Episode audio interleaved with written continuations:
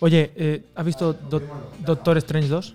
Doctor Strange, Strange 2. ¿Has visto Doctor Strange 2? Sí, la Aquí he tenemos visto. en. ¿Tú lo has visto? ¿A ti no te gusta? Yo lo he visto así. No, yo no he dicho que no me guste, he dicho la que frase del me Doctor podía Strange al gustar final. más. La frase del Doctor Strange al final. Que, Que, le, le lanza la la chiquita. Biblia llora cada día. ¿Qué es lo que le que dice? le dice: Te amo en todos los universos. Ah, esa bonita. Te amo en todos los universos, Eso Andrés. es muy romántico.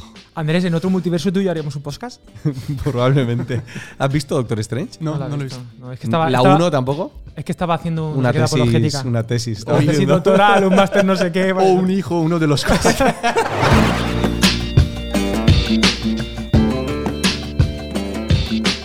Muy bienvenidos a Academia de la Biblia Podcast, donde queremos acercarnos a la Biblia y que la Biblia se acerque. A nosotros. Y siguiendo con esta dinámica de tener siempre un invitado de peor a mejor o de menos a más, Siempre. esta vez nos acompaña el del Favarín, que como característica mm, quizá especial no lleva gafas. No lleva gafas. ¿Vale? Pero ha escrito un libro, es como la, la- una cosa o la otra.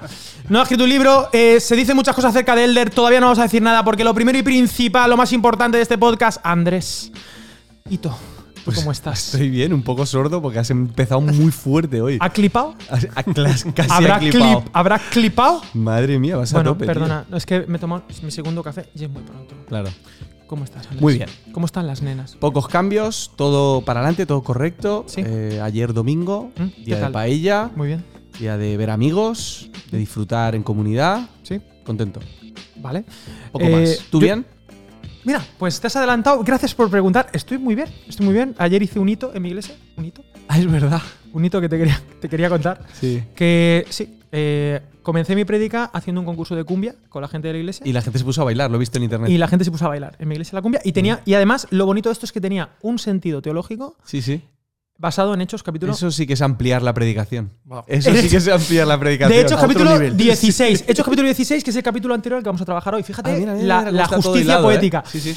Y bueno, ya está. Vamos, porque me dicen, es que te enrollas mucho presentando, es que no, No, no, dejas no, hablar a los, a los no sé Preséntalo, preséntalo. Tenemos entre nosotros, André, Ni más ni menos. a Elder Favarín, y, la- y aplaudo el nombre ya. Elder Favarín, él es originario de Brasil. De Brasil. Agora. agora se Agora se entendo. Agora se entendo. De Brasil, él. am, es que no sé, es que no sé cómo presentar a este tipo de personas. Navaja suiza. Él, él habla, habla idiomas, varios. vari- habla español muy bien. eh, De los habla pocos brasileños que habla Sí, español muy bien. Sí, porque la brasileña sí, de alguna manera, digo, hablan bien. Sí, los brasileños Español, les cuesta. Los brasileños les cuesta. No sé por qué, pero no es tu caso. Es la excepción que confirma la regla. Además, bueno, eh, teólogo, él es pastor de una iglesia en Granada, se llama C29. ¿Cuántos años has estado ya de pastor ahí? O sea, eh, La, plantamos hace ocho años casi. Casi ocho años, una iglesia, me gusta decir la palabra pujante. Eh, y bueno, él vino eh, mm, sirviendo en un ministerio, creo que para líderes.org, bueno, que formaba parte de SEPAL. bueno, Sí, presenta- preséntate tú Preséntate tú. Elder. Y luego ya Preséntate explico- tú. es que quería llegar a lo del doctoration, pero bueno, di, di sí, algo luego digo lo- Sí, sí. Bueno, casado con Ana, Eso. cuatro ¿Cuán- niños. Cuatro niños que los tuviste en tres meses o algo así, porque yo me acuerdo que. Poco más, poco más. Tiene nueve, Sí, sí. siete y mellizos de cinco. Esa fue la Claro, sorpresa, pero claro. bueno, un regalo. Y sí, somos de Brasil. Yo viví mi adolescencia en México. Ah, Entonces, eso ayudó un poquito con el, con el español. Ahora sí. Ahora entiendo. Entiendo. Y, pero bueno, Ana y yo nos casamos hace 16 años. Ah, igual que yo, tío. Sí, 16 años también. Eso es. Y luego pronto salimos. a salimos a de, veros amigos. de Brasil. Sí, que- Podemos dar consejos a Alex. Alex, entonces, sí, Sí, muchísimo, favor, sí. muchísimo. Bueno, ¿y qué pasó? Sí, que sí, salimos como misioneros a, a Reino Unido Ujú. a estudiar también. Ujú. Y hace 12 años vinimos a España. Vinimos con una organización misionera. Eso. Se llama CEPAL. Ujú. Ah, o Cepal. OSI, exactamente. Sirviendo a pastores y líderes. Exactamente, sí. Pero bueno, llegando a España desarrollamos algunas cosas para jóvenes, que habéis sido parte también, el Festival 180, iniciativas evangelísticas, ¿De acuerdo? programa para jóvenes evangelistas, Red Timoteo. La Cierto. vocación tiene que ver con eso, tratar de comunicar la Biblia a gente no creyente. Entonces, algunas cosas así. En Europa también nos involucramos con MissionNet, que era un movimiento, un congreso misionero ah, para toda Europa, apoyado por la Alianza Evangélica Ujú. Europea. Plantamos con otras personas C29 en Granada. Tenemos y tenemos eh, el deseo de ver a universitarios también conectando con la Biblia. Fíjate, Granada tiene más de 70.000 estudiantes Sí. universitarios. Mm. Menos de 100 están conectados a alguna iglesia evangélica. Es parte de nuestro contexto Es y una etnia es- no alcanzada. y nuestro Total. contexto en España, Cuenta. ¿no? Pues sí, y ahí seguimos, pero bueno, experimentamos una transición hace unos meses. En septiembre dejé de ser pastor responsable. Hay un equipo. Pastor irresponsable. Y ahora soy Transición, ya que estoy súper bien. Bienvenido al club. Por eso estás aquí, por eso te hemos llamado. Eso ya lo era, pero formalmente me reconocieron. y nada, siguió un equipo pastoral, le llamamos de equipo núcleo, el, el conjunto de líderes que sirven la comunidad, porque abracé una nueva responsabilidad en, en septiembre y es con lo que estamos especialmente involucrados, además de estar enseñando y predicando en diferentes lugares. Eso es. Muy bien, y te hemos traído porque vamos a hablar de. Bueno, has escrito un libro genial que se titula Amplía, predicar a cristianos y no cristianos en España, yo voy a decir Hispanoamérica, desde un mismo sermón, porque tú hiciste tu maestría, o una de ellas, no me acuerdo, tu maestría la hiciste basado en la predicación de Pablo en Hechos de los Apóstoles, me parece un temazo, y tu doctorado lo hiciste basado en, bueno, en- no sé si homilética, bueno, sí, en, Sí, sí. en- en- en- en la exposición bíblica a, a creyentes y a no creyentes. Digamos, ¿eh? ¿me corriges un poco esto? Sí, sí, sí, era un doctorado en predicación, había mucho de hermenéutica, de interpretación Sí, de la claro. Biblia, de los diferentes géneros, para ayudarnos, por supuesto, a la comunicación. de Pero las te enfocaste más la, en, la comunica- en lo que es la parte de la comunicación. Sí, pero ten- tenía que hacer un- una investigación final, un trabajo final. Y ahí Vale. fue donde estuve navegando por esas aguas, la de predicar a creyentes y a no creyentes desde un mismo sermón. Vale. Y fue lo que, ah, bueno, el trabajo final resultó en ese, en ese libro. ¿Qué que- nota te han puesto? ¿Qué nota te han ¿Qué puesto? nota te han puesto? Ah, ya, bueno, eso, una buena nota. Una Vale. buena nota. No quiere vacilar. No. Sí, quiere vacilar. está, ya está. aprobado. Seguro que ha sacado un cum laude o, un- Sí, sí. o una lojomora o haber sacado un, un- una- Elder, hay un, una- hay un montón de libros de, de predicación que se han escrito a lo largo de la historia. Eh, ¿Qué hace diferente a tu libro? Ya. O sea, ¿qué es lo que, ¿cuál es ¿Ya el motivo ¿Ya que te ha empezamos serios? ¿Ya. Sí, empezamos? sí, hombre, claro. Voy a decir lo de Oscar, pero no. Tú, tú- Bueno, pero tú- en otro momento tú lo tú- puedes decir. tú guionizas. ¿sí? En otro momento tú lo puedes ¿Nos decir. ponemos serios? Vale, vale, pues dinos, dinos, a ver, ¿por qué tendríamos que. O sea, ¿qué, qué, cuáles son las aportaciones de tu libro? Exacto, muy bien dicho, gracias. Muy buena pregunta. Bueno, es cierto, hay muy buenos libros y mejores libros que este. Pero una de las cosas que quería hacer para empezar era escribir algo desde y para el contexto español. Ujú. Eh, incluso los editores me preguntaban, quizás quitamos lo de España, lo dejamos de manera más amplia. Para vender un poco más. Sí, Eh, para que cuando llegue a Latinoamérica la gente no diga, oye, esto es de España, pues no. Claro, claro. Bueno, y, ¿Y que puede- de España? Pues no. y creo que sí, el contenido conecta con, con gente de otros contextos, pero Ujú. quería ser intencional. Eh, quizá lo sabéis, pero en España en los últimos 40 años hemos publicado solo cuatro libros en el área de predicación, desde España. Buah, ojo. Eh, Muy mal, muy mal. Y Se vienen cositas entonces. Se vienen cositas. entonces, bueno, quería aportar algo eh, viniendo desde fuera, pero bueno, tengo pasión, corazón, es donde hemos enfocado mucho de nuestro servicio. Mm. En España nacieron nuestros hijos aquí, por cierto, mis bisabuelos eran de Almería, de España, o sea que hay una, una Ah, conexión Siempre, siempre, siempre hay un corazón sí, sí, ahí. Se cierra el círculo. histórico ahí. Sí, sí, sí. sí. Pero bueno, y, y- y poder hacer una reflexión, lo que me parece muy importante. ya decía yo que esa tez Esa era, era del sur de España. Sí, sí, sí. Sí, eh, comienzo, ¿eh? Empiezo, empiezo a Sí, dar. venga. Empiezo a dar Bueno, y tiene que ver con Italia también, para que no pen- pensáis que soy ¡Ah, solo- Italia! Tengo nacionalidad italiana también. Los Eso bisabuelos dicen de la todos. mamá de Italia. no, Pero no, bueno, no. mediterráneo. No, sí que verdad que legal. Vale, el rollo italiano en el outfit también te lo digo, Sí, ¿eh? de italiano. Pero no quiero, no quiero. Sí, entonces, Sí, sí, solo vamos. cuatro libros me parece muy escaso, ¿no? Eh, Exactamente. Y, y lo que quería ser intencional, incluso dedico un capítulo para hablar del proceso de la secularización en España, en Europa y Sí. luego España. Porque hay que co- reconocer, hay cosas que se aplican a cualquier contexto, pero luego hay situaciones muy específicas. España vive Ajá. un contexto muy singular. Y quería aportar algo para nuestro contexto, generar una conversación que fuera relevante para esta y futuras generaciones de predicadores en España. Además, eh, contestando a tu pregunta también, no encontraba muchos libros que trabajasen ese paradigma del acercamiento a la predicación a ambas audiencias, tanto a creyentes Sí. como a no creyentes. Hay mucho más, por supuesto, en inglés, no mucho ha sido traducido, ah, así que pensé, hay cosas que si sacamos en español van a, a- a llegar a, las bibliotecas, a las mentes de predicadores en nuestro contexto. ¿Lo escribiste en español?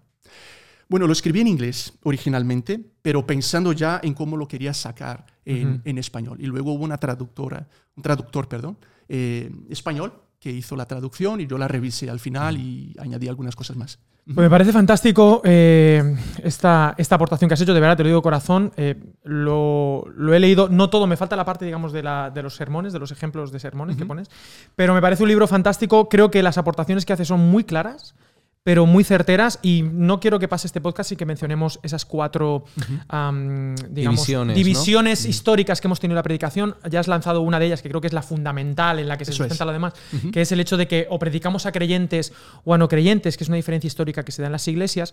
Pero has dicho algo muy interesante, el secularismo en el que estamos viviendo ahora en España y eh, mutatis mutandi, que hace tiempo que no lo digo en este podcast. Aunque yo creo, yo creo que es algo que se va a dar en toda Hispanoamérica, Sin que duda. son nuestros oyentes. Pero cuéntanos un poquito mm, ese contexto. Vamos a hablar primero del contexto en el que estamos. ¿Cómo es desde tus ojos? Llevas aquí, bueno, más años, pero ocho años con una iglesia. em, estás trabajando, digamos, en las trincheras, Sí. en contexto universitario, en fin. ¿Cómo es ese contexto? Para que nos hagamos un- una idea de cómo, a qué nos enfrentamos, si se Claro, me permite, claro. ¿no? Habría mucho que decir. Destaco dos o tres observaciones quizás, Alex, que no son muy distintas a lo que vivimos, por ejemplo, en países de América Latina. Ok. Una herencia católica muy clara. Sí. Mucho de lo que bebemos en la literatura cristiana evangélica, sobre todo en asuntos de la apologética y la predicación, son producidos en países del hemisferio norte, Sí. donde eh, la herencia es protestante. Para empezar, hay una diferencia. ¿Qué significa ser cristiano evangélico en un país de herencia católica? Y eso hay, eh, tenemos un denominador común con toda América Latina. Pero en segundo lugar, algo que es particular en España es que estando en Europa somos de los pocos países donde la reforma protestante nunca realmente tocó contrarreforma. Son tierras que Nos pegó Trento, la contra, sí que nos, nos pegó. aquí hay mucha sangre que en nombre de la reforma y contrarreforma fueron perdón, derramadas. Entonces, hay una historia de oposición, de una minoría. En España, el ser cristiano evangélico es ser parte de una minoría. Por supuesto que hay elementos espirituales en todo el trabajo de la iglesia, pero hay elementos sociales que uno no entiende hasta que ya seas de aquí o vivas aquí. ¿Qué significa para alguien de aquí? Entonces, eh, esto hace único el contexto de, de España. Luego, España vivió un- una, una posmodernidad muy tardía. Hace pocas décadas teníamos una dictadura aquí. Entonces había un, un- un perfil, una mor- moralidad distinta a otros lugares del mundo. Eso cae y el péndulo se va a otra dirección. Entonces De hay hecho, una- se va muy fuerte a otra Exactamente. dirección. Algunos decían España es la Suecia del Mediterráneo, porque el topless y otras cosas empezaron aquí. Eh, o Sí. sea, eh, por dar un ejemplo muy, Sí, muy sí, práctico, pero hay una secularización muy rápida. Y algunos dicen, no pasamos por la modernidad en España. Venimos de la premodernidad, Ujú. Corrimos por la modernidad y llegamos a la posmodernidad. El proceso fue muy rápido, desorientó a mucha gente. Y lo que está pasando, como bien decías, hay una secularización que crece en toda Europa, hemisferio norte, y luego toca otros lugares de- del mundo. Pero hay algo interesante que me gustaría destacar, incluso lo cito en el libro. Algunos leen nuestros días como la post-secularización. ¿Por qué? Hace décadas, a ver, trato de resumir esto. Estamos Ah, todos post, ¿eh? Que. Sí, es post de todo, post post todo, todo. pero Sí. Luego post, post de. Pero bueno, eh, hace décadas se predicaba la, lo que llamamos de la teoría clásica de la secularización. Mm. Y gente desde Nietzsche, Marx, Freud y otros decían, lo que va a pasar es, tenemos más progreso científico, eso va a crecer, Va la caer, religión va a caer. Sí. Es una, una ecuación que no va a fallar y veremos eso por todo el mundo. Pues mira, hace algunos años, algunos de los principales sociólogos han reconocido que eso no está pasando. Dios ha resucitado, ¿no? En la filosofía. En... hay un, regreso de Dios, hay un retorno de Dios. Mm. Pero sí que la secularización crece en muchos círculos. Es el ejemplo de España.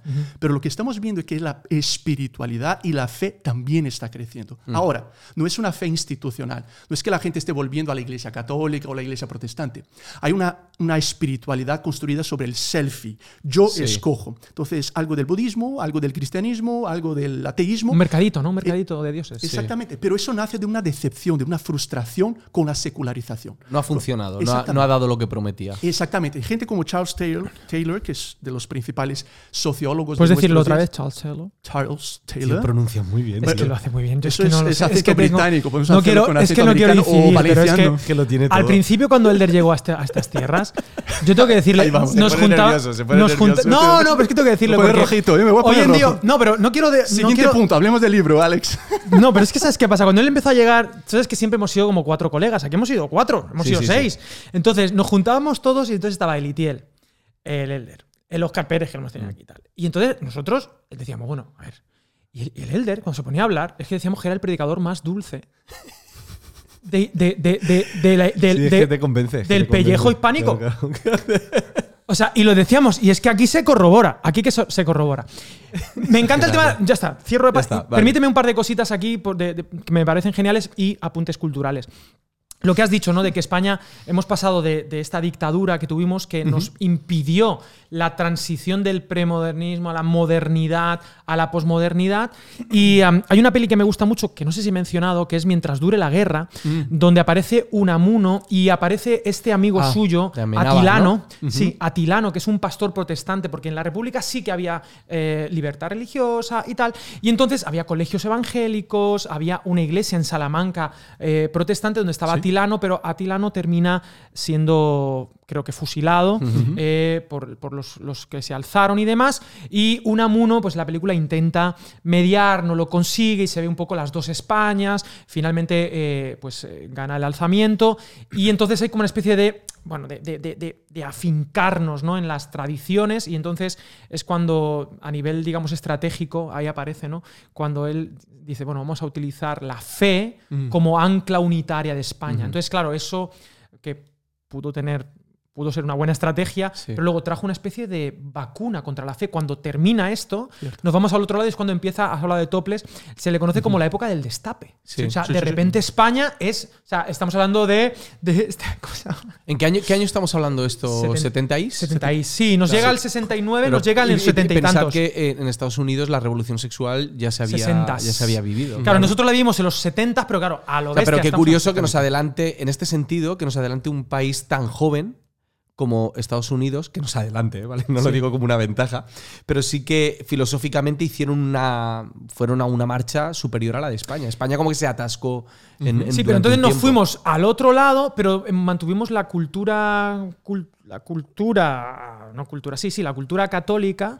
Pero mm, la La- siguiente generación está vacunadísima. ¿no? Entonces conviven, digamos, el secularismo por un lado, una tradición. Porque al final la gente dice, sí, sí. O sea, sí que tienen sus cosas. Sí, una tradición un poco rancia. Rancia, sí, una tradición rancia. Un secularismo, luego una sexualidad tal, y esta cultura del selfie, ¿no? El evangelio de, del, del- ¿cómo decía? Eh, el evangelio de, de- de la Playboy, ¿no? Se llamaba. ¿no? De Que- este Hugh Hefner, del destape y de tal. Y estamos en un país lleno de estas.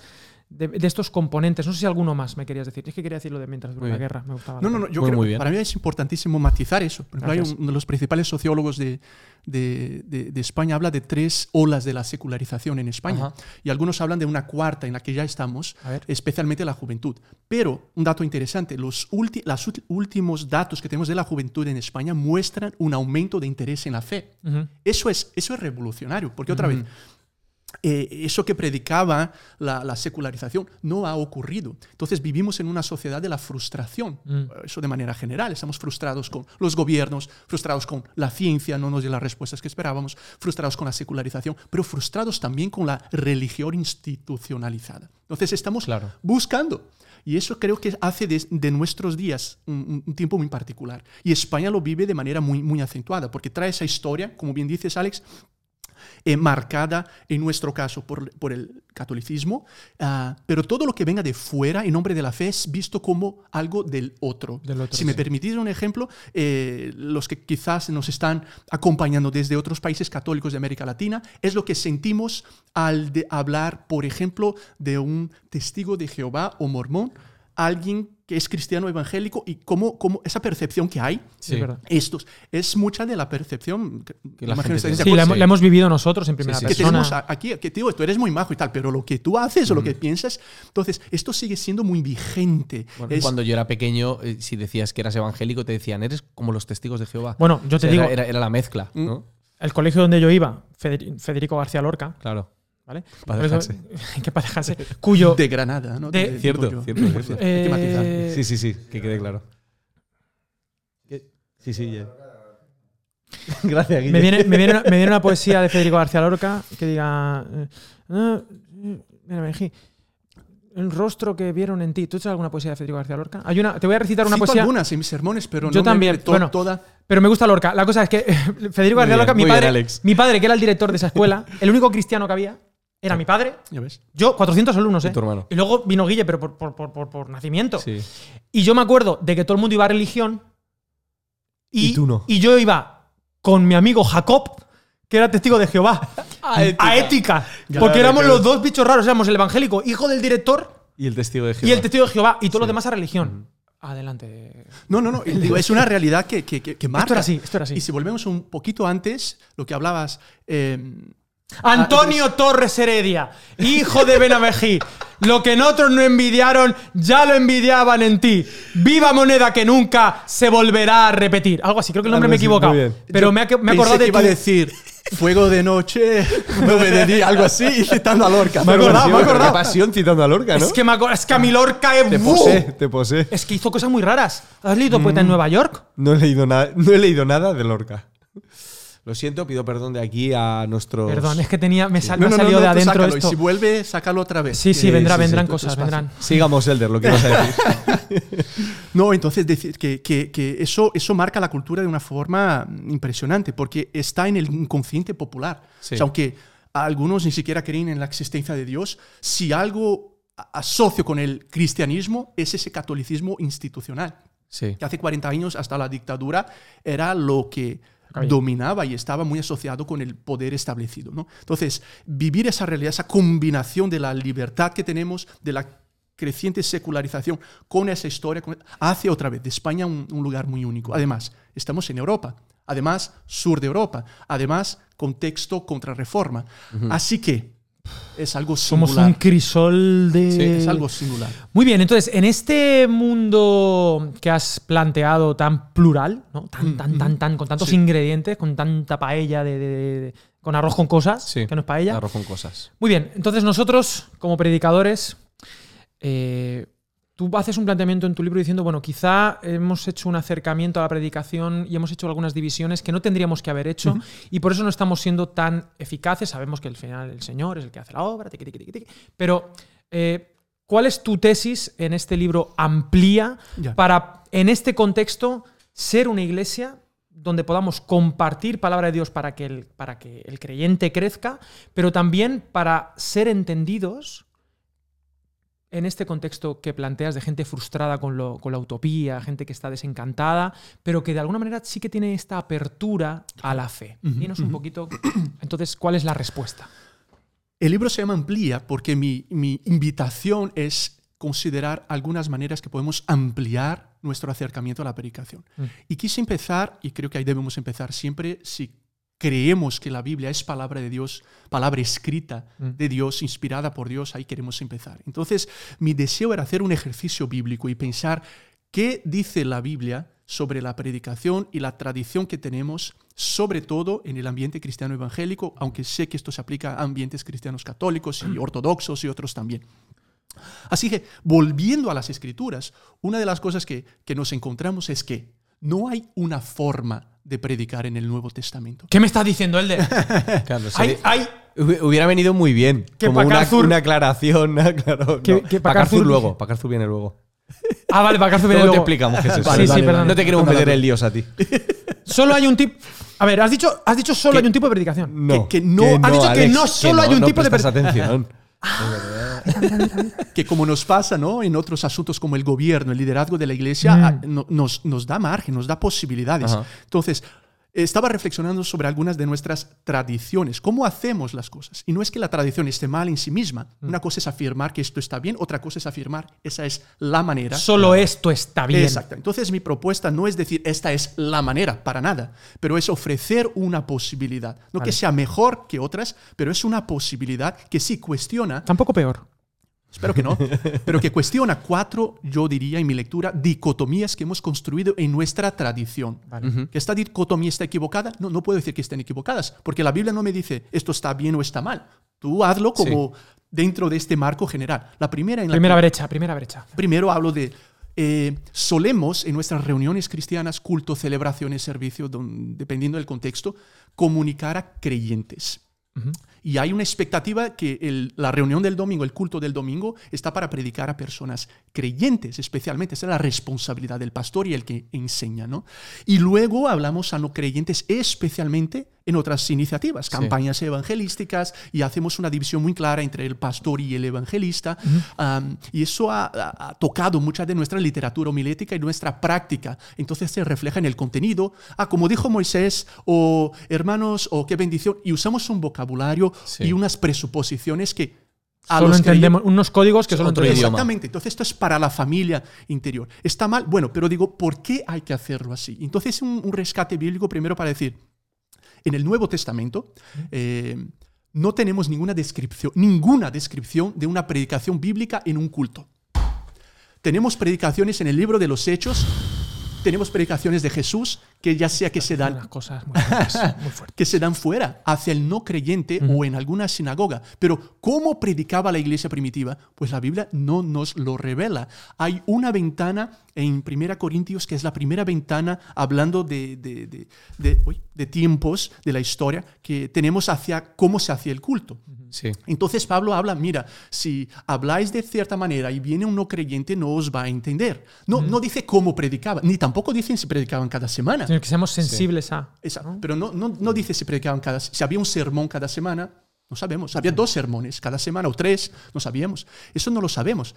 Ah, entonces hay mucho de lo que hacemos que son tradiciones que hemos construido, que funcionan y tal. Vale, es una cosa. Pero Pablo habla de que tenéis que tener sensibilidad a los no creyentes. Para mí eso es algo importante. La primera ventana a una reunión cristiana Me ha parecido una, una propuesta muy guay del texto, porque normalmente se usa ese texto para hablar de ciertos dones del espíritu y No, es de la del ministerio de de iglesia. profecía. Y tú los llevas al terreno de la necesidad de ser comprendidos por el no creyente. Eso está muy guay. Exactamente. Algo que me llama la atención del texto, Andrés y Alex, es que Pablo utiliza dos palabras en el griego original. Una es traducida por no creyentes. La otra es traducida por buscadores. Ah, Entonces Pablo está diciendo, si entre vosotros llega un no creyente o un buscador, eh, no os va a entender si, si Claro. utilizáis ese, ese vocabulario, habláis en lenguas. Tenéis que, ellos tienen que entender para entonces, y sigue diciendo, darle la gloria al Señor. Entonces, hay una expectativa, yo veo, de que pudieran entender tanto el creyente como el no creyente. Luego, como tampoco tenemos ejemplos de predicaciones en un culto, bueno, el libro de Hebreos es posiblemente el único sermón que tengamos eh, porque se refiere como una homilía, mismo, misma palabra utilizada para el discurso en la sinagoga. Entonces, posiblemente Hebreos es el único sermón, un sermón escrito. Entonces, a lo que, a lo que voy, la Biblia nos da margen, nos da flexibilidad. Entonces, voy y digo, si no tenemos una, un- ni siquiera una descripción, mucho menos una prescripción, podemos reconsiderar el público. Pues hablemos tanto a creyentes como a no creyentes, sobre todo en contexto donde hay tanta gente no creyente. Y bueno, empiezo a, a dar algunas razones por las cuales creo que eso es importante. Antes del segundo punto, porque vamos a ir tal. eh, ahora quiero decir yo una cosita también. eso. eh, pues, pues, vale, pues pide turno la chacutería. Turno. No, el, el punto es, quiero darle un poco la vuelta al argumento, complicarlo un poco, Sí, sí. porque me parece extraordinario, creo que, creo que esta propuesta no solamente es, es, eh, honestamente creo que me la juego, yo creo que sí que deberíamos todo predicador eh, plantearnos el hecho de cómo predicarle a creyentes y no creyentes. Y en nuestro contexto, mm, en España, eh, tradicionalmente evangélico, sí que, sí que hemos predicado al creyente, ¿no? Un texto, el crecimiento, eh, la pastoral el- y el lenguaje evangélico. Pero en otras realidades, eh, yo he escuchado a veces el, el- el- el argumento contrario. En algunas iglesias donde se dice, no, es que todo el sermón o toda la predicación es para no creyentes, entonces yo aquí no me nutro y yo aquí tal, porque todo el tiempo es medio evangelístico o dan consejitos de... ¿Sabes? Entonces parece que es una dicotomía, ¿no? O, o hago un mensaje profundo para el creyente que quiere madurar en la palabra, o lanzo un mensaje, incluso en la iglesia, evangelístico, de consejos, un proverbio aquí, de cómo ser un buen padre, sí. y de paso predico el evangelio, pero el creyente que quiere madurar no puede madurar, ¿no? Yo me he encontrado con estas dos, estas dos realidades. No sé si hay ¿Hasta algo- qué punto ha llegado esto que en nuestras iglesias ¿Mm? eh, y de nuestra denominación, cuando éramos pequeños, por la mañana era el culto para la iglesia y por la tarde se consideraba el culto evangelístico? Exactamente. Pero la realidad. Eso era así, Andrés. Sí, Por eso la- teníamos dos cultos. sí. Esa es la explicación. Pero eh, Se me acaba de caer. Aquí es a donde voy. La realidad es que no era así. La realidad es que eh, las dos predicaciones eran muy similares, eran con un lenguaje muy Mm, mm. eh, evangélico, por decirlo así, y solo llegaba a un grupo de personas escogidas que estaban y entendían la cultura evangélica. Exacto. Al final eso se, se olvidaba totalmente. Eso es lo que quería decir. No, lo que quería decir es, ¿por qué creéis que hemos hecho esa dicotomía? O sea, ¿por qué hemos escogido durante tanto tiempo creer que había que hacer una predicación para el creyente y otra predicación para el no creyente. Eh, Son excelentes cuestiones y hay muchos matices, yo diría, y, y gracias por levantarlos. Ah, en primer lugar, creo y espero que haya nacido de, de la mejor de las intenciones. O sea, queremos servir a nuestra gente, no a nuestras ovejas. Las ovejas son de Cristo, siempre los discípulos son de Cristo, pero a, a los que servimos queremos alimentarles. Y, y eso es, por supuesto, necesario. Pero creo que también es una inclinación natural que luego tenemos como creyentes. Es más fácil. Ajá. Es más fácil. Eh, Lo que estás- sí, te acostumbras a los códigos compartidos. Los códigos compartidos. eh, y, y- y ahí nos inclina. Y luego creo que construimos esa, esa tradición y así aprendemos nuestros seminarios, quizás nos, es- nos, enseñan de esa manera, Mm. los que escuchamos predican de esa manera. Yo creo que hay algo importante es a veces dar un paso atrás y, y reconsiderar nuestros entendimientos y nuestras definiciones. Para empezar, ¿qué entendemos por iglesia? Claro. ¿Qué es la iglesia? Si la entendemos desde una perspectiva más cerrada, más gru- bueno, la manera como nos organizamos, hacemos estudios bíblicos, alabamos y predicamos será enfocada a ese grupo. Ah, bueno, pero si la entiendo como una comunidad misional, los reunidos hacia afuera, para los que, ah, entonces eso tiene que tocar la manera. Entonces creo que es una reflexión teológica y bíblica muy amplia Eclesiológica. eclesiológica seguramente, o incluso teológica. ¿Qué está haciendo Dios con su palabra? La Biblia no es palabra de Dios para los creyentes Ajá. solamente. La Biblia es palabra de Dios para la Para humanidad. mundo. Entonces, ¿qué responsabilidad tengo de comunicarla? No es la única manera de hacerlo, mucho menos, pero ¿por qué no hacerlo? Ah, para mí serían algunas consideraciones importantes. Y volviendo a lo que decías, Alex, e- es cierto, y yo el primero puedo caer en, ese, en esa nueva dicotomía. Y lo que estoy hablando no es de hacer una predicación puramente evangelística. Yo la hago en diferentes eh, círculos y hay espacio para eso. Ah, lo que estoy diciendo es que podemos, y hay muchos buenos ejemplos en nuestros días, ser muy profundos, pero estar comunicando a ambos públicos. Exacto. Y volviendo a los entendimientos, ¿qué es el Evangelio? Se escucha y decimos, el Evangelio es el ABC. No, no, no, no. El Evangelio es el A, B, C, D, E, F. Todo es el Evangelio. El Evangelio Claro, es necesario para la claro. salvación, pero es necesario para la santificación. Para hoy. Es una visión muy reducida del Evangelio. Exactamente. Si lo veo como un diamante con sus diferentes caras, entiendo que yo que llevo toda la vida siguiendo a Jesús, necesito el Evangelio. Esto me lleva al segundo punto, ya eh, Vamos. aterrizaríamos ahí, pero hablo de que solemos entonces en esa manera de, de- de- de acercarnos a la homilética, a la iglesia, a pensar que enseñamos la Biblia a creyentes y predicamos el Evangelio o Cristo al no creyente. Sí. ¿Vale? Es otra manera. Ahí entramos en la bibliología también.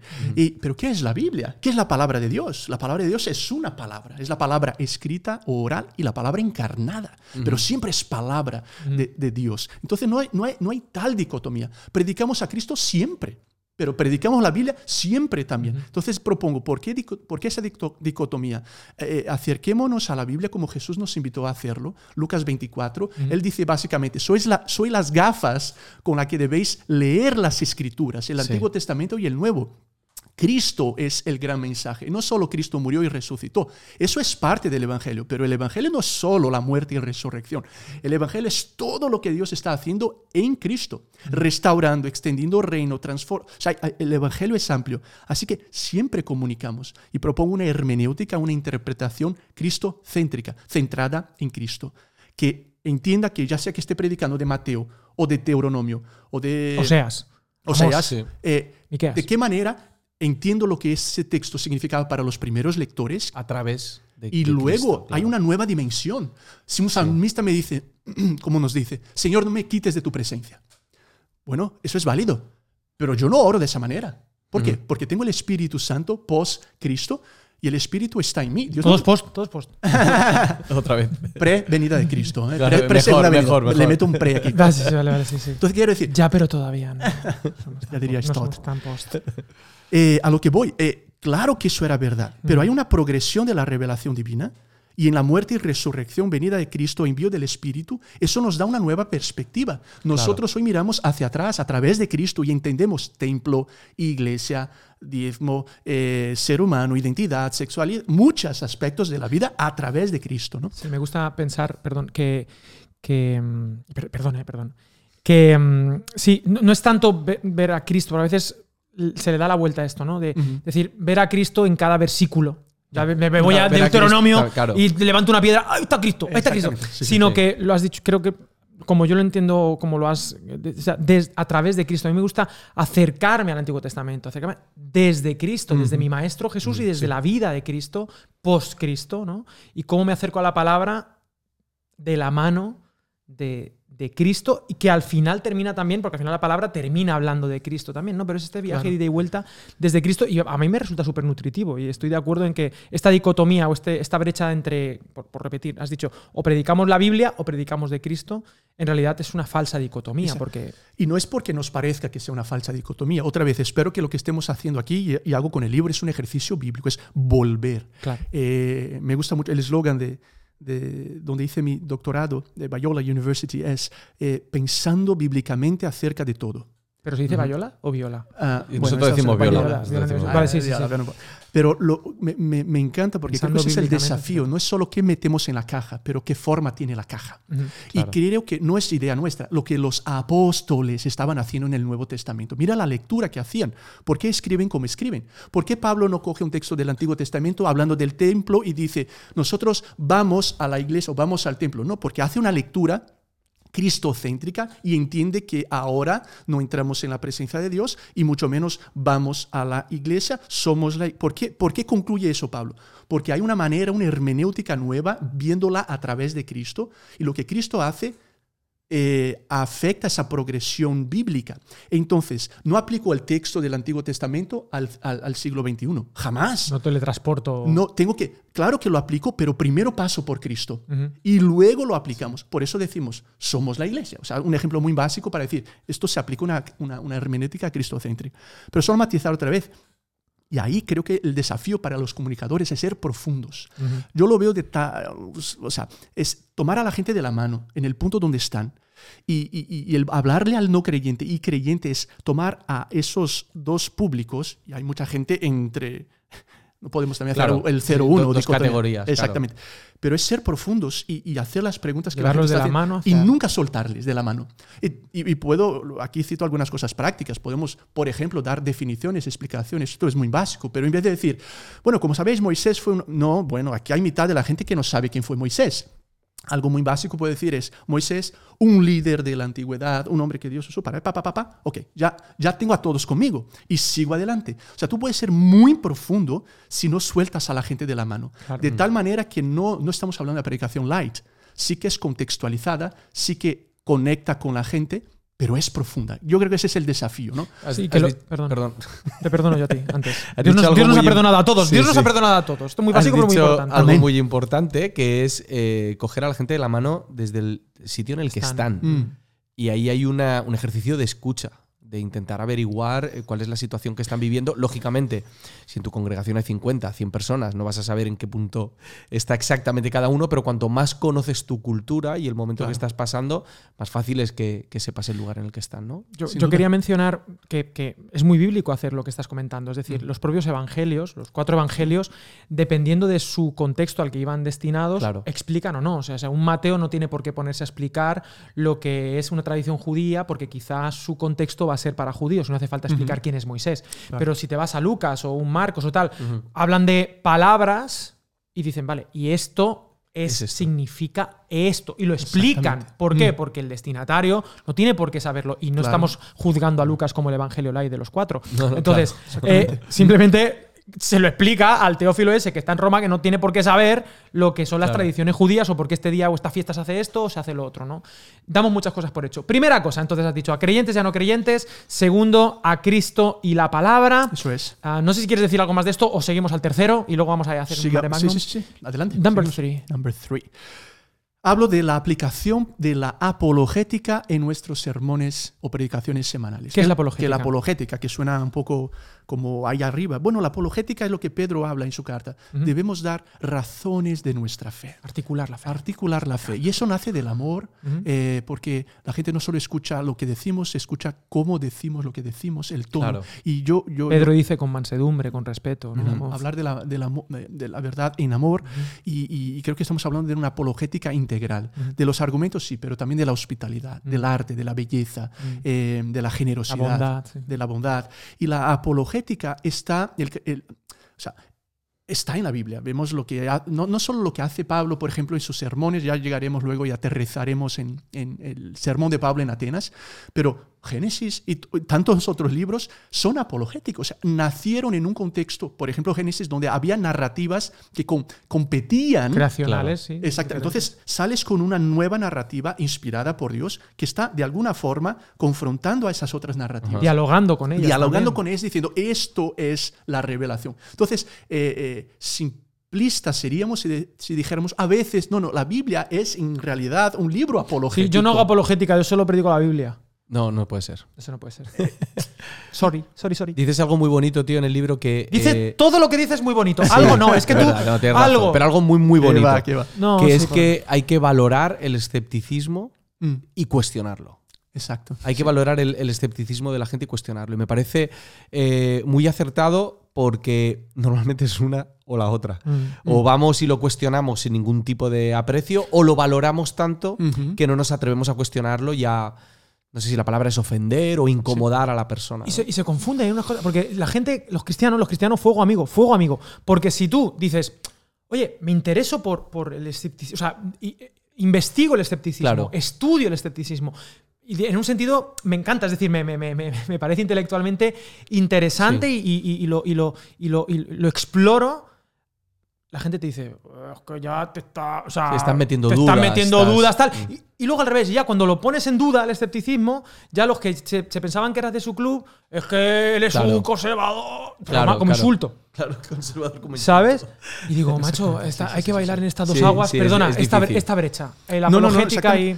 Y, y, bueno, hago la observación y gracias por lo que decís, que, que la apologética, bueno, está presente en la Biblia, Mm. pero además hay un, hay un interés creciente, yo lo veo entre las nuevas generaciones, en muchos lugares, ya sé lo que participo en Europa o en América Latina, y, y gente, bueno, tenemos buenos amigos en común como Andy Wickham liderando Pontea. Pontea, Ujú. y hay mucho interés de la Lo- gente. Andy Wickham, espera, ¿Qué vas a decirle, Andy? vamos a hacer una invocación. A Andy Wickham. Ah, Una verdad. invocación. Es verdad, vamos a aprovechar que está Elder y somos tres. Ame, está Elder aquí, está esta percha, que poco se ha dicho. Porque, a ver, aquí hemos tenido. No he sacado el nombre, pero yo sé que digo Oscar Pérez y a él le da un poquito de. Sí, Elder se pone nervioso. Porque, pone- porque lo tengo que decir. Bueno, primero con la invocación. Andy Wickham, estés donde estés, en el multiverso en el que estés ahora mismo, Manifiéstate. manifiéstate, invocamos tu presencia Ven por aquí. en Academia de la Biblia. Vente, no temas. Ya está. No temas, ya está. Lo he dicho. Y luego, bueno, ya, ya- ya he dicho el nombre, he dicho el, el innombrable. Venga, pues vamos poco a poco. poco a poco, pero sigue, sigue. Estábamos con la apologética. Apologética. Ya rojo, ya estoy un poco rojo. Pero bueno, sigamos. Lo que decía es que hay un interés eh, creciente en la apologética. Genial. Lo hacemos en debates universitarios, eh, podemos hacer podcasts, en fin, pero tratamos de utilizarla en nuestras conversaciones con los creyentes. Genial. Pero poco la hacemos en la vida de la comunidad. Y la iglesia es por naturaleza una comunidad apologética también. Entonces digo, tenemos que rescatar la iglesia local como plataforma, como familia, como espacio apologético de los argumentos, sí, pero también de todo lo demás que hemos hablado de la apologética integral. Eh, y, y traerla de regreso a la iglesia. Y en este caso, aplicarla a nuestros sermones. ¿Por qué, no, por qué lo hacemos en esas charlas que preparamos hacia el no creyente, que es importantísimo? Pero ¿por qué no la traemos también en nuestros sermones de domingo? ¿Por qué? Dos razones. Vamos a comunicar más con el no creyente que puede estar visitando hoy nuestros días. Luego la gente comparte esa predicación por internet y mucha gente va a escuchar. Entonces conectamos con nuestra sociedad y creamos cultura. El lenguaje crea cultura. Y como comunicador, como predicador, hablándole me gusta usar la metáfora de las piedras en los corazones y en las mentes. La apologética la entiendo como quitar las piedras de los corazones y de las mentes para que la semilla de- del Evangelio sea plantada. Entonces, yo trabajo, la gente me está escuchando, pero tiene una serie de piedras y esa semilla va a caer en esas piedras. Como predicador tengo la responsabilidad, por amor, por convicción, de lidiar con esas piedras. Ahora, decimos, sí, es que la gente de nuestra iglesia, la gente de nuestra iglesia tiene un montón de piedras. Muchos estamos construyendo y por la influencia de la sociedad esas narrativas. Así que ayudamos tanto al no creyente y generamos una cultura de que tú eres bienvenido y quiero lidiar con tus piedras, Claro. también animo Te al tengo en creyente. cuenta, ¿no? Exactamente. Luego tengo a- al creyente invitando a gente que no es creyente porque yo sé que este, este hombre o esta mujer va a hablarle Mm. de, de- de- esas piedras. Luego pueden compartir esas predicaciones, enseñanzas como gente, pero finalmente es una manera de preparar y equipar nuestra gente para su lunes, Claro. para su martes, ahí en el gimnasio, en el bar, en donde estén. Ostras. En ese orden, ¿eh? Me encantaría, ¿eh? Al gimnasio y después al bar. Adelante. el sí. bar, bueno, aquí Sí, hay sí, sí, contextos de cada país. El bar español, el bar español. La cafetería, la cafetería. No, pero me da igual, el bar, el que sea. El gimnasio Exactamente. y el bar. El gym Eh, y el o gym. la universidad, o el dentista, o la panadería. O sea, preparas a la gente para cuando le lleguen esas conversaciones. Ostras, esto me está ayudando. Entonces, tragamos la apologética y apliquémosla A sermón. nuestros sermones. Me encanta lo que dices y el tema de las piedras, ¿no? Yo había escuchado algo parecido con Francis Schaeffer, que él dice es quitarle el techo, ¿no? Para que puedan ver el cielo. Es decir, Mm. ir quitándole esos impedimentos. Y, ah, y, y sí, iba, iba, iba a sumar construir puentes también. O sea, Sí. esas piedras que te lanzan, a veces no, las piedras que te lancen o esos argumentos contrarios para construir puentes y efectivamente equipar a la gente. Les das a- la gente no creyente está deseosa de escuchar este tipo de Sí. cosas. Y yo quería, cuando he hecho así, eh, era porque quería, como qué ejemplos aterrizados, ¿no? Sería, por ejemplo, mencionar a filósofos, mencionar a películas, mencio- o sea, construir puentes, de, o- dialogar con, con- o sea, ¿cuál es la pregunta que tengo que responder? O sea, No, ¿cuál sin miedo. Sin, miedo. o sea, hay gente que está diciendo, oye, hablando de, yo qué sé, de moral, de la, de Mm. la sexualidad o de dudas de fe razonables. O sea, muchos os están haciendo esta pregunta y de repente el no creyente dices, ostras, es verdad, yo estaba haciéndome Y- esta pregunta. Y el creyente. No, y el creyente. Lo que pasa es que el creyente no puede admitir que se estaba haciendo esa pregunta. Ah, qué licuado. Sí, sí, sí. Sí, bueno, entonces, eh, ¿de qué maneras aterrizamos de manera práctica la implementación de la apologética en nuestro sermón? Me viene a la mente algo que un profesor eh, en el seminario bíblico en el cual estudié contó una vez. ¿Bayola? ¿Bayola? Eh, bueno, ahí soy en Brasil, primer grado en teología. Nosotros tenemos un jugador de fútbol que se llama Viola. Buah. Uh, viola. Buah, viola. ¿te acuerdas? A lo mejor fundó él el seminario. Venga, puedes seguir el de. No, bueno, él, él- él- él nos contó una vez, él vivía en Rio de Janeiro, Río de Janeiro, Mm. que conducía por un sitio donde eh, había un letrero diciendo Jesús es la respuesta. Cierto día pasó por ahí y alguien con grafiti había escrito por encima, pero ¿cuál es la pregunta? Eso creo es clave en lo que estamos hablando. Conocemos la respuesta, pero tenemos que conocer las preguntas y esas preguntas cambian. Para ser pertinente. Volvamos al ejemplo bíblico. Pablo, en Hechos, tenemos tres predicaciones de Pablo a no creyentes. Hechos 13, Hechos 14 y Hechos 17. Hechos 13 predica a una sina, en una sinagoga a judíos y habla de una manera. Eh, y usa el Antiguo Testamento para probar que Cristo era el Mesías. Hechos 14, muy breve, a no creyentes gentiles campesinos habla de la naturaleza para mostrarles que el Dios verdadero era el que provee, el que les cuida. Lo que estáis disfrutando, en realidad os voy a decir quién os lo da. Y habla de Dios y del Evangelio.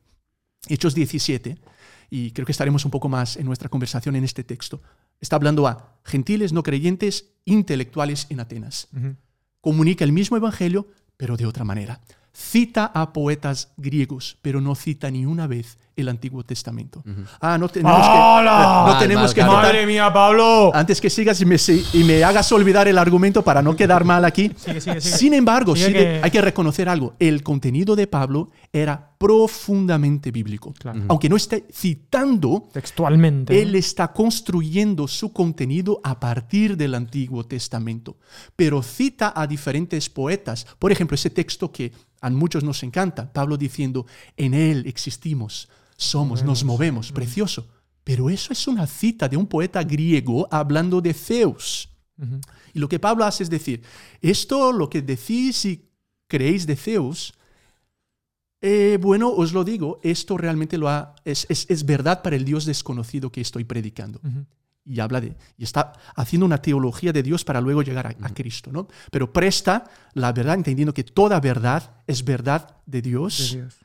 Y, y- y- pero la traduce, contextualiza para mostrarles que, de quién estoy hablando.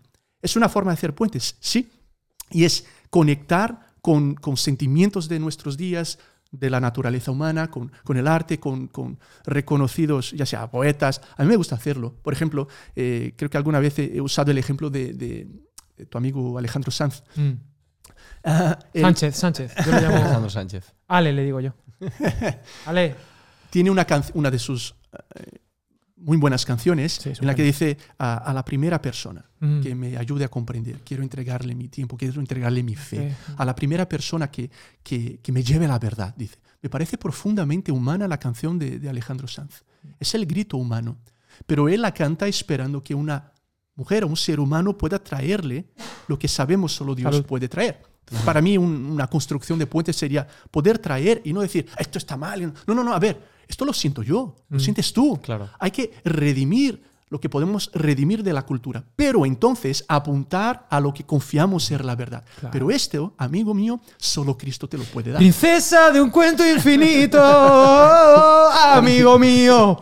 No, por, por seguir la, el es, un argumento. punto, es un punto en común, es el encontrar el campo de juego en el que podemos tener una conversación eh, en la que nos entendamos, mismo idioma. Exacto. Y, y- Y Elder, y Elder recitando a Alejandro Sanz. ¡Buah! ¡Qué momento, eh! A mí Porque me recita el de. Yo he querido decir una cosa. Yo no, yo no- no he querido está en el traer. libro, ¿eh? Está en el Sí, libro. sí, sí, es una- sí, una de sí, lo sé, lo sé. Sí, pero yo, yo no he querido, yo no he querido entrar al trapo, pero hubo un momento que Elder, o sea, a ver, se ha cosificado mucho a los predicadores. Sí. Se ha cosificado, eso está mal. Desde que está llegó mal la Desde superficialidad. que llegó Elder. Y Elder tenía aquí, pues el podio, es un poco, era el Nadal un poco, un poco el Nadal de Elder, tal, porque las cosas como son, hay que reconocer qué las percha, cosas. qué percha. A Dios lo que es de Dios, al César lo que es de César y, Y a Elder, Elder. lo que es de Elder. Claro. Entonces, sin querer añadirle ni una coma ni una tilde. Que tiene ¿eh? una dentadura griega, tío. Bueno, bueno. No, pero es que el punto es que el punto es que en las redes, en las redes se comenta, se ha comentado que de eso nada, que ahora, o sea, que Oscar Pérez, mi Oscar, nuestro Oscar, que ojo, ojo, Buen ojo al- amigo, buen amigo. buen amigo que tiene, sí, buen amigo, es buen amigo, Mío, pero mío, mío también. Sí, sí. Pero hay competencia. Pero hay no, pero por, pero por el tema de la percha, que está mal, la cosificación es horrible y eso no hay que hacerlo porque eso deshumaniza. Claro.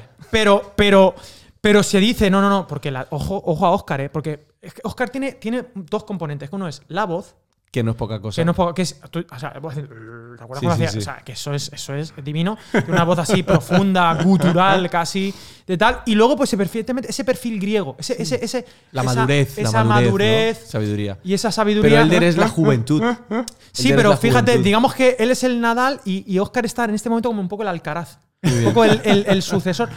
Pero bueno, el punto bonito es que sea Elder, sea Oscar, sea Apolos, sea Pedro, somos de Dios. ¿no? Porque, o sea, el uso, de, el uso de este tema, ¿no? De, de la, de la- de la poesía, de las canciones, de las películas, de, lo que sea, donde está la gente, porque la gente lo entiende y la gente hace clic y dice, claro, esto es para mí. Y validar una canción, por ejemplo, de Alejandro Sanz, humana, lo que hace es decir, el cristianismo es verdadero. O sea, eh, da respuesta a esas preguntas que Alejandro Sanz está haciendo. No sé si me... Sí, sí, Sí, si sí, estoy sí. atento, todo lo que hay a mi alrededor me está apuntando hacia Jesús. Decía C.S. Lewis que era muy difícil esconderse del Evangelio si lees mucho. Claro. Wow. Hay un libro muy conocido, Factor Melquisedec, que ha sido traducido en algunos idiomas, donde el autor hace un estudio de la acción de Dios en las diferentes culturas de la historia. Y su tesis es la siguiente. Dios no solo preparó el Evangelio para el mundo, sino que preparó el mundo para el Evangelio. Y eso hay que reconocer Factor Melquisedec. en nuestras diferentes culturas, eh, incluso en la popular de nuestros días. Y así estamos construyendo puentes, pero también estamos mostrándole a la gente lo que decías antes, Andrés, algunas de las narrativas que ya abrazan algunas gafas. Todos usamos gafas, no existe tal cosa como yo no creo en nada. Todos creemos en algo. Todos estamos con algunas gafas para mirar la realidad. Todos tenemos nuestra cosmovisión. Pero yo quiero invitarte a considerar qué gafas estás utilizando. Para entonces poder presentarte estas otras gafas y mostrarte incluso cómo tus gafas te están haciendo ver la realidad de manera distorsionada y que te quiero presentar unas mejores eh, gafas. Por eso hablo de la apologética contextualizada. Ah, ah, volvamos al punto de la post-secularización. En España y en muchos otros lugares. Todos post. Eh, bueno, el pluralismo es una, es una marca de eso. O sea, ¿quién eres tú para decir hay una sola verdad? ¿Vale? Yo estoy de acuerdo, hay algo, pero hay varios caminos. Bueno, ese argumento que suena mucho en nuestros días puede también ser un argumento bastante intolerante, porque estarás diciendo que la mayor parte de los seres humanos, incluyendo cristianos, judíos, musulmanes, que afirman haber una verdad, están equivocados. Entonces, en el en nombre de una verdad relativa, tú estás abrazando una verdad absoluta y te estás poniendo bastante intolerante con aquellos que no piensan de esa manera. O sea, de alguna forma, estás no, no lo vas a, a poner de tal forma que te voy a ganar el argumento, pero es, te invito a considerar lo que tú piensas. Y la apologética hace eso.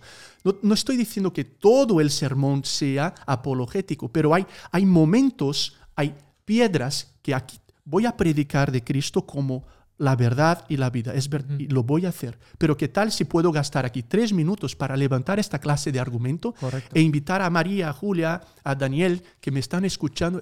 Ostras, esto es verdad. No lo había considerado. Es poner en entredicho sus, sus a priori, sus, sus, sus, sus fes, sus creencias también. Y otra vez, no es no, atacando, sí sí, sí Y no es tampoco innovar. Volvamos a la Biblia. ¿Qué está haciendo Pablo, Pablo en Hechos 17? Es eso. Eh, y déjame destacar algo. Eh, antes de que predique Pablo en el Areópagos, eh, quizás después del sermón del monte de Jesús, el, discurso más estudiado de la historia, Lucas es muy específico en las palabras que utiliza para hablar de Pablo en la llegada a Atenas. Y dice que llegando a Atenas, Pablo se pasea por la ciudad. Pablo habla con la gente a diario. Utiliza algunos unos verbos en el griego que no se pueden traducir por predicar o proclamar. Se traducen por dialogar, discutir, hablar, escuchar. Todos los días. Hasta que, causando interés de parte de filósofos estoicos y epicureos, recibe la invitación para proclamar en el areópago. Pero hay un preentendimiento. Pablo está escuchando, practicando lo que decía John Stott, la doble escucha. Él conoce los poetas, conoce las narrativas, conoce las piedras y entonces recibe la invitación para predicar. Y cuando se pone a predicar en el areópago, no empieza hablando de Cristo. ¿Por qué? Porque esa gente no tenía un marco para entender a Cristo. E empieza mucho más atrás. Esa gente no estaba en el menos uno, estaba en el menos ocho, en el menos nueve. E empieza creando un puente, construyendo un denominador común y diciendo, eh, he visto que sois muy religiosos y básicamente les reconoce la espiritualidad. Esto es algo positivo. A mí, me, a mí, me, encanta, perdón, porque es que esto mm. lo haríamos al revés. O sea, sí, sí, porque su, corazón se enardecía. Exactamente. Pero en lugar de, claro, uno diría, sois unos idólatras y tal, celebra su, idolatría. O sea, lo que dice es, lo que hace es ver la parte positiva. Ver lo, que, lo que hay en el fondo de esa búsqueda. Exacto, y tú lo has dicho muy bien. O sea, ¿cómo podemos detectar a ese esa espiritualidad que se esconde detrás de la, de la apariencia idolátrica, hay, hay, una búsqueda sincera y honesta, lo has mencionado antes, pero bueno, me encanta. Creo que se trata de, de, de, conectar, de celebrar y luego confrontar también. Pero lo que hace Pablo, y gracias por recordar, porque antes algo siente Pablo, y Lucas utiliza el, el mismo término utilizado en el Antiguo Testamento para hablar de lo que sentía Dios por causa de la idolatría de su pueblo. Esa, esa, esa algo en el corazón, le removía el corazón. Pablo cuando ve la idolatría de, la gente de Atenas, se le remueve el corazón. Pero sabe ser en amor. No va tumbando los, en, claro. Y, a ver, a un paréntesis, yo creo que hemos perdido muchas veces eso en nuestra comunicación. Hablamos de la verdad, claro, pero en amor. ¿Dónde está la diplomacia? Tenemos que ser diplomáticos. Esto no es eh, no, no hay que ser diplomático porque... Eh, Pablo está siendo diplomático, no es, ser inteligentes, ser, eh, usar la estrategia, el amor, eh, la cordialidad, es ser gente... No, no, estoy de acuerdo contigo, pero me caes bien, tío, vente a tomar un café conmigo. Tenemos que rescatar esa apologética del amor, de la, de la cercanía y de mm. otra vez, Pedro dice, decir la verdad Perdona, en amor. La apologética de Jesús. Pues ya está. Claro. Eso ¿Sabéis qué pasa? Que el, ese tipo de acercamiento amable y, eh, has dicho, diplomático, exige paciencia. Mm, y, tenemos muy poca paciencia. y cuando nosotros decimos de hablar en amor, tenemos que recordar que el amor es paciente. Eso es. Y que nuestra evangelización es poco a poco. O sea, mm. y hay como una desesperación y una urgencia porque la gente se convierta. Que tengo que decir, en este caso un poco crítico, que a veces no siento tanto que sea eh, la urgencia porque la gente se convierta, sino la urgencia porque la gente opine lo que yo Me dé la razón. Claro, que la gente Mm. esté de mi bando y por fin admitan que tengo la razón. Y, y hay que recuperar esa diplomacia. Y estoy seguro que a más de una persona que está escuchando el podcast, cuando has dicho la palabra diplomacia, ¡No! le, le- le ha, le ha molestado porque no, no hay que ser diplomáticos, pero hay un punto estratégico muy, muy importante Claro. y amoroso. Y no es, gracias, me parece importantísimo. Y claro, bueno, podemos caer en una cuestión semántica. ¿Qué entiendes tú por diplomacia? ¿Qué entiendo yo Claro, por diplomacia? claro. Eh, eh, lo que quiero decir es ser generosos, es escuchar. No es no decir la verdad, pero es saber cómo expresar la verdad. ¿Cuándo Y la decirla? gente escucha nuestro tono antes de, de- de También. nuestro contenido. Eso, eso es necesario eh, reconocerlo. Y para mí es lo que está haciendo Pablo aquí. Él, él empieza diciendo, "So- sois, sois eh, espirituales, religiosos. Y, ¡Qué y- bien! y incluso me importa tanto vuestra cultura que, que he estado caminando, he visto la ciudad, he aprendido de vuestros poetas, he escuchado vuestras canciones, he ido a vuestros museos, he visto vuestras películas y entonces empieza a conectar. Y lo que hace Pablo es empezar mucho más atrás. una- Comprender antes de ser comprendido. Ese Exactamente. principio es, es escuchar antes de hablar también. Es saber las preguntas antes de traer las respuestas de manera contextualizada. Y otro paréntesis aquí. Lo de contextualización tampoco fue idea de Pablo. Y de, tampoco de Jesús. Ah, Bueno, sí, de Jesús siendo él mismo el Dios. Pero Dios se contextualiza desde la creación. La, la contextualización es precreación. la, la, la palabra, cómo Dios comunica. Y hay esa manera. Esto es una contextualización de Dios a lo largo de la historia y qué decir de la persona de Cristo que se encarna. ¿Qué mayor contextualización que un Dios que se hace ser humano y come con nosotros y, y llora con nosotros? O sea, Dios, la misión de Dios es en es- esencia una misión contextualizada. No contextualizar, es, es ir en contra de la esencia de la misión de Dios. Para mí no es una cuestión Espérate, contextualizada. espérate, espérate, espérate. espérate, que esto- esto- hay Sí, que es una frase fuerte, es una Bueno, frase fuerte. No, matizar. no, no, no, no, hay que decirla. Hay que decirla alto no, y claro. contextualizar es ir en contra de la misión de Dios. Ujú. Elder Favari. Paulo Coelho. Muy bueno. Escúchame, el, Juan, o sea, nosotros eh, en esto del ranking, donde estábamos con Oscar y toda esta Sí, competición, él está en otra liga. ellos- tú, y, tú y yo no, no, no- no- competimos, no. Tenemos otros dones va, también, ¿eh? qué va, Tenemos qué otros va. dones. Sí, no pasa nada. Estamos contextualizados de otra manera. sí. Es que Dios nos ha contextualizado a cada uno con- de una manera. Y, a- y luego las Claro. quejas. Elder está muy bien contextualizado. Ay, mira que, oye, puedes. puedes oye, pues qué, qué piropo. el eufemismo, ¿no? El eufemismo de Solteros que estéis aquí, mi- mirad qué recurso. contextualizados. Contextualizados y decir también, oye, qué, qué contextualizada Estás. Estás Hoy. hoy. ¿Qué tú te estás puesto hoy, eh? ¿Cómo te ha, context- cómo- cómo te ha contextualizado el señor, Ratín? ¿Eh?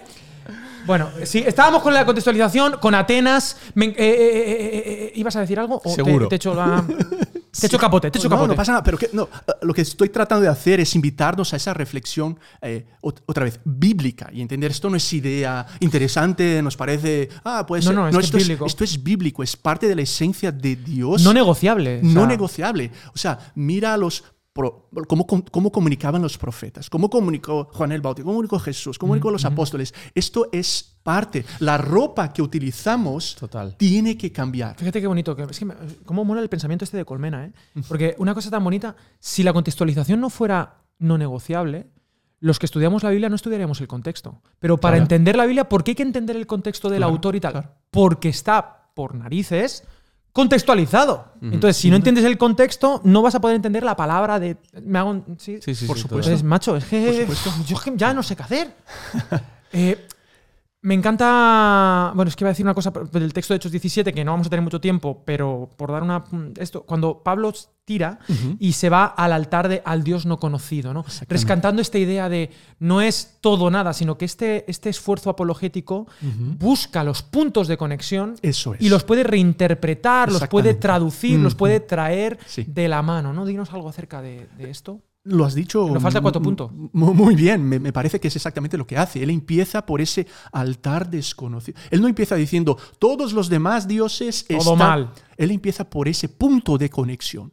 Crea un puente. Para mí ese es el desafío, no solo como predicadores, como iglesia. Empezar donde está la gente, el amor. Pablo escribió, esto es potente. Dice, el amor de Cristo nos impulsa. Me he hecho todo para con todos, a fin de ganar algunos. ¿Qué está hablando Pablo? Pero desde la contextualización. ¿Por qué contextualizamos? Porque amamos. ¿Por qué ha contextualizado Dios? Porque ama. Entonces es mi ejercicio de acercarme a ti donde estás, pero reconocer que el punto donde estás no es el punto donde Dios te quiere llevar. Pero no puedo empezar por el punto a donde Dios te quiere llevar porque te voy a perder. Empiezo donde estás. Es un ejercicio de humildad, de amor. Así hizo Dios. Dios empezó donde estábamos. Exactamente. De la A a la B. Exactamente. Entonces Pablo empieza con eso. Bueno, el Dios desconocido es del cual quiero hablaros. Y empieza con una teología de Dios, el creador. Y varias veces cita poetas griegos que hablando de Zeus dicen algo verdadero. Pero Pablo entonces conecta muy bien lo que han dicho. Pero confronta. No es Zeus. Es el Sí. Dios desconocido para vosotros, el que os estoy anunciando. Pues mira, no, no es tu identidad, no es tu sexualidad, no son tus diplomas, no es tu pareja, es dinero. el Dios que... O sea, esa búsqueda, eso que estás ahí deseando, es, es muy válido, pero déjame decirte que el que te lo va a suplir, el que es, el que tiene que sentarse en ese trono, en fin, es básicamente lo que está haciendo Pablo. A lo largo del, del discurso hace eso. Conecta y confronta. Conecta y confronta. Y llegará a Jesús, pero no empieza diciendo, Jesús eh, te ama y murió por... ¿De qué me estás hablando? Ellos necesitaban una teología de Dios. Y volviendo a tu muy buen comentario, Andrés, de la paciencia en el amor, esto es otra cosa. Hay que reconocer que en algunos de nuestros contextos eh, la gente está mucho más atrás. Engel hace décadas propuso la escala de Engel para decir, la gente no está en el menos uno y cruza la línea y conoce al Señor. Hay gente en el menos tres, menos cuatro, menos cinco, ni siquiera cree. Entonces Pablo reconoce eso y se va al menos siete. Los judíos estaban en el menos uno, creían en el monoteísmo, en las escrituras. A, a ellos habría que con- con- convencerles de que Cristo era el Mesías y ya está. Sí. Pero a los griegos no, había que empezar mucho más atrás. Así que él entiende que quizás con un sermón Dios va a convertir a algunos al punto uno, pero a muchos otros no. Pero aún así, empieza mucho más atrás. Y lo que creo que hacemos aquí, y, y una observación en nuestras predicaciones, pero también en lo que producimos, incluso en las redes sociales, estamos tocando a la gente en un segmento de, de ese Del menos uno spectrum. Sí. Pero estamos dejando a los millones que están en el menos 5, en el menos 8. Porque, ¿sabes? Si hablo con el que está en el menos 1 o con el que está en el 1, bueno, le va a sonar lo que estoy diciendo, me va a aplaudir, me va a dar ese me gusta. Pero ¿qué pasa con los que están ahí en el menos 7, menos 8? Y creo que hay un ejercicio de, de- de responsabilidad nuestra, es decir, empecemos mucho más atrás. Y es lo que hace Pablo. Entonces, hablando de Dios primero, va avanzando, conectando con la cultura, confrontando lo que está mal, hasta que habla de la resurrección. Este Dios ha apuntado a un hombre, a Jesucristo. De la piedra. Y llega a Jesús, pero mira dónde empezó. Ni siquiera con el discurso, empezó en los bares, en la conversación, en el paseo. Y ahora llega y proclama a Cristo. En el gimnasio. Está- estamos hablando de eso, de llegar a Cristo. Claro que sí. Cristo es el que puede traer esa transformación, esa salvación, es la respuesta. eh, no es un argumento, la verdad la abrazamos y es Cristo, lo sabemos. Pero ¿cómo llegamos a Él? Empezamos con Dios, una teología anterior. No anterior, más bien, más amplia, por decirlo de esa manera. Es lo que está diciendo Pablo. ¿Y qué pasa al final? Dice Lucas, pues algunos creen, Y la Maris y el. pero algunos lo rechazan y luego hay otros que dicen, luego hablaremos más. Claro. Sigamos hablando del asunto. Y es lo que tiene que pasarnos, yo diría, incluso en nuestras comunidades. Sermones que van a causar esas tres reacciones. Ujú. Hay gente que va a responder, hay gente que lo va a rechazar y hay gente que va a decir, pues luego tomamos un café y seguimos hablando. O el siguiente domingo te voy a escuchar. Y hay un proceso que está pasando. Ahora hay que matizar. Siempre guiado por el Espíritu Santo. Es siempre el Espíritu el que mueve de la gente, la gente del menos 8 al menos 7, al menos 6. Pero queremos, queremos ya que la gente cruce la línea. Ojalá pasara.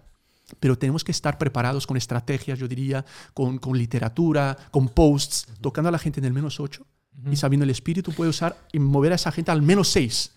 El y otro día al menos 4. El punto es.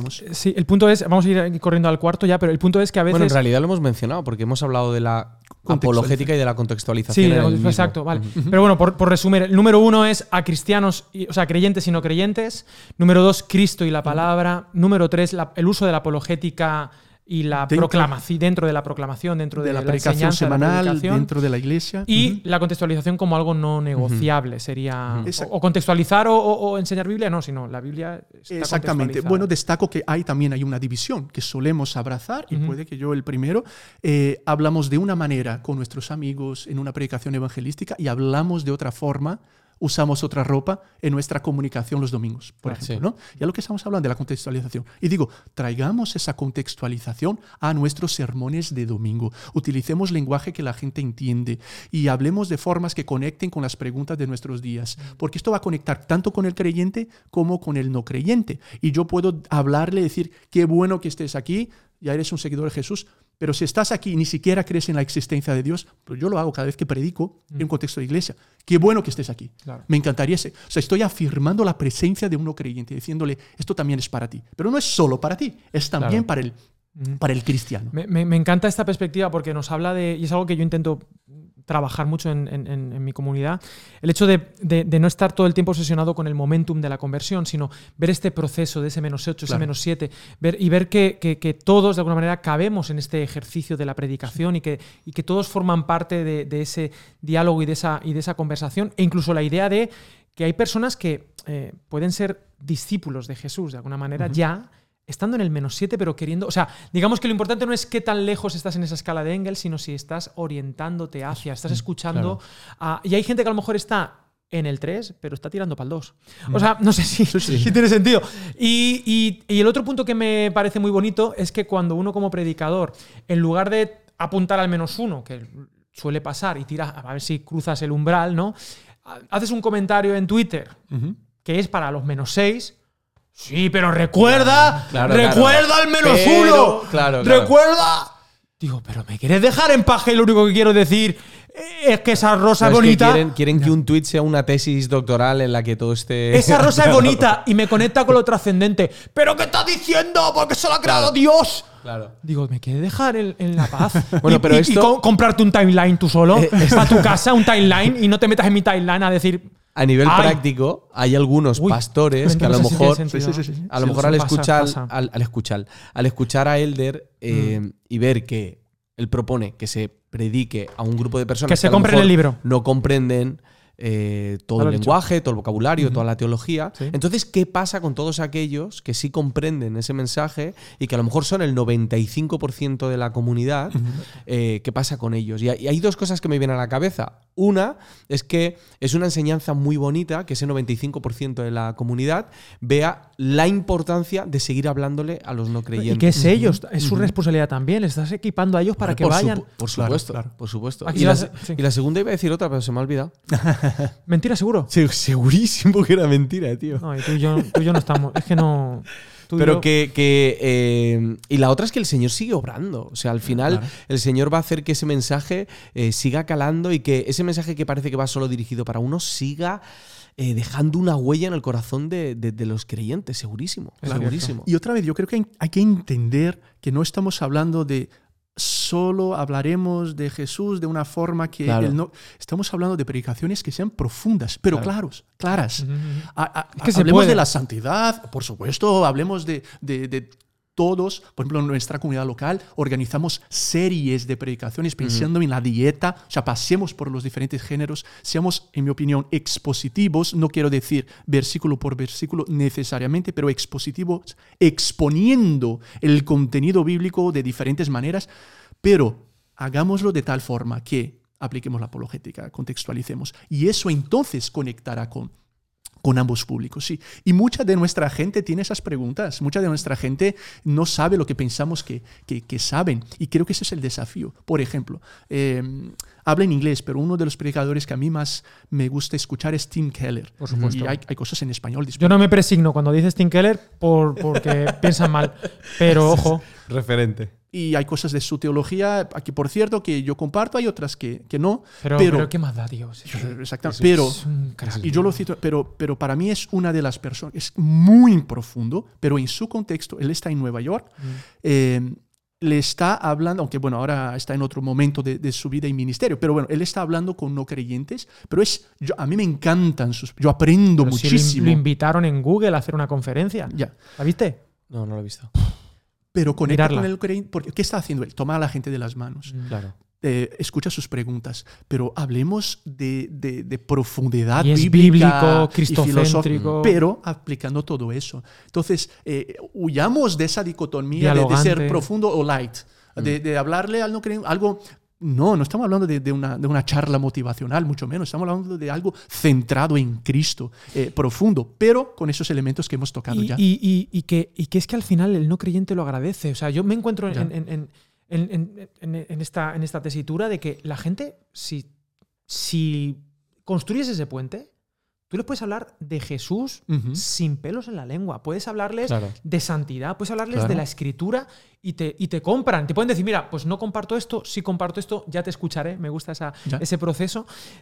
Pero la gente no se siente incómoda porque dicen, es que está haciendo lo que tiene que hacer. Y aparte, la gente no creyente también es consciente del contexto. Es decir, aquí hay gente que sí es creyente y esto está siendo superior. O sea, también hay una comunicación, Claro, digamos, no verbal en un sentido en el él se está dando cuenta de que, oye, mira, cómo conecta, cómo hace, cómo tal, y como una comunidad que está interesada por... proca- O sea, estamos siendo coherentes, pero a la vez profundidad y a la vez diciendo, oye, esta gente les está sirviendo. Y aquí hay una profundidad que quizá no encuentro en otros lugares. Y, y- Claro, y- claro.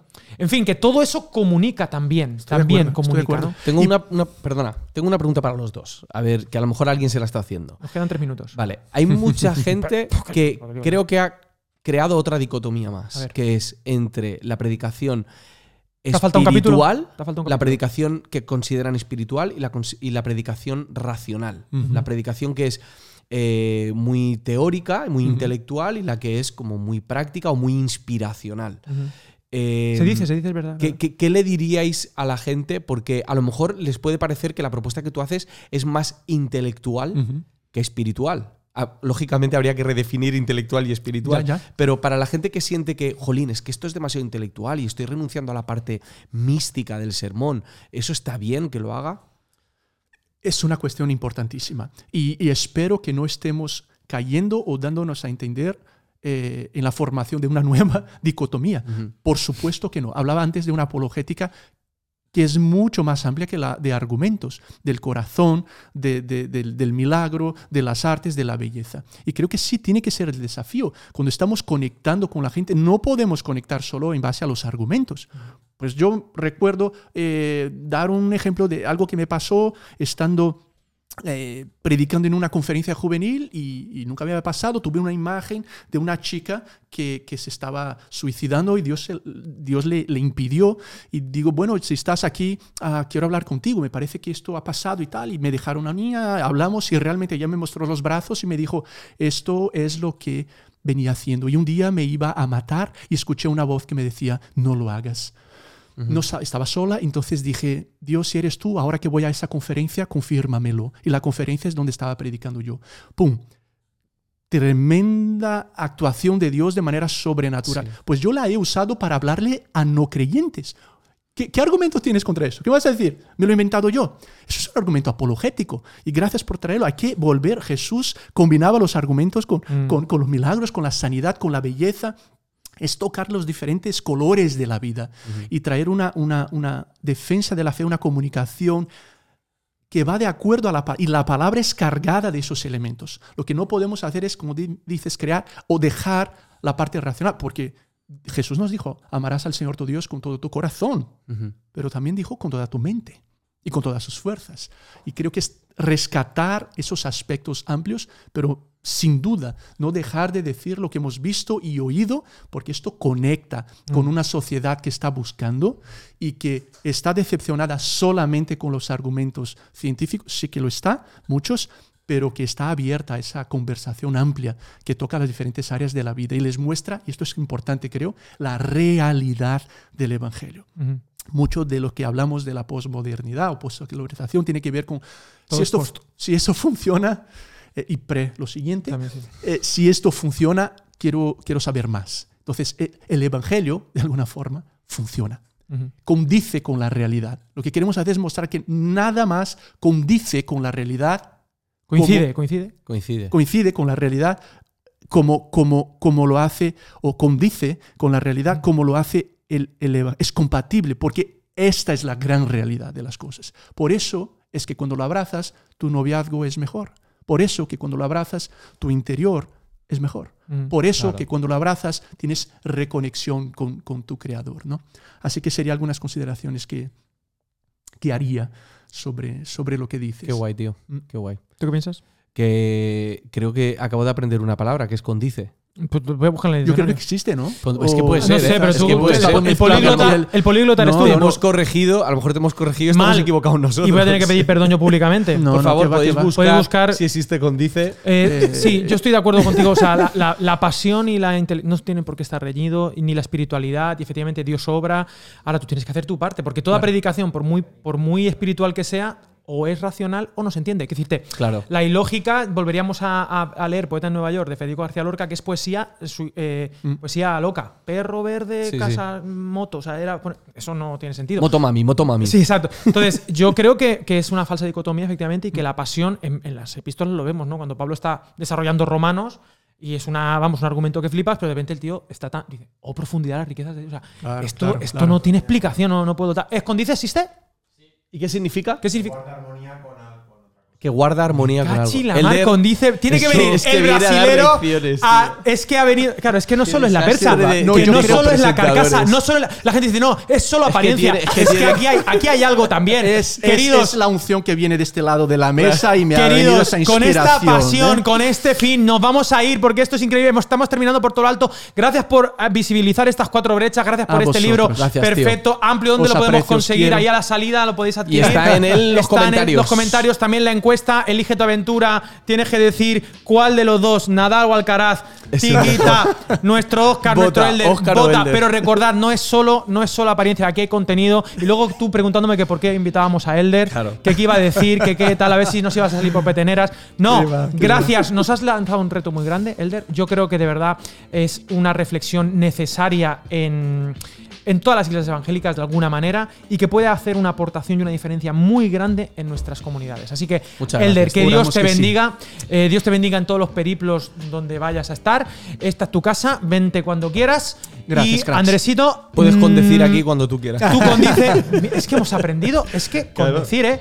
Condecir. Con decir que he aprendido. ¿He aprendido algo? Bueno, pues nada. eh, Alex, gracias a ti. Gracias, Andrés, al Nada, equipo de. Academia de la Biblia. Sabéis cómo os quiero, aprecio, admiro y para mí es realmente una alegría y un privilegio estar aquí. Esperemos Igual. que la misión nos vuelva a condecir Sí. en algún punto, que nos haga condecir. Y, ah, y yo no tengo nada más que, que condecir tampoco. Yo ¿Tú tampoco. tienes algo que Nada. O algo a contextualizar. Vale, tú te Nada, tienes que ir ya. tampoco. Tú te tienes que ir, ¿vale? Pero Nosotros también. que- y nosotros nos vamos a ir a comer. Tú porque, tú no, porque tú no quieres, no es porque te Ya, echemos, sí. es porque no quieres. Pero que el Señor os bendiga. eh, vamos por todo lo alto. eh, y ya está. Nos vemos en el próximo podcast de Academia de la Biblia. Un abrazo para todos.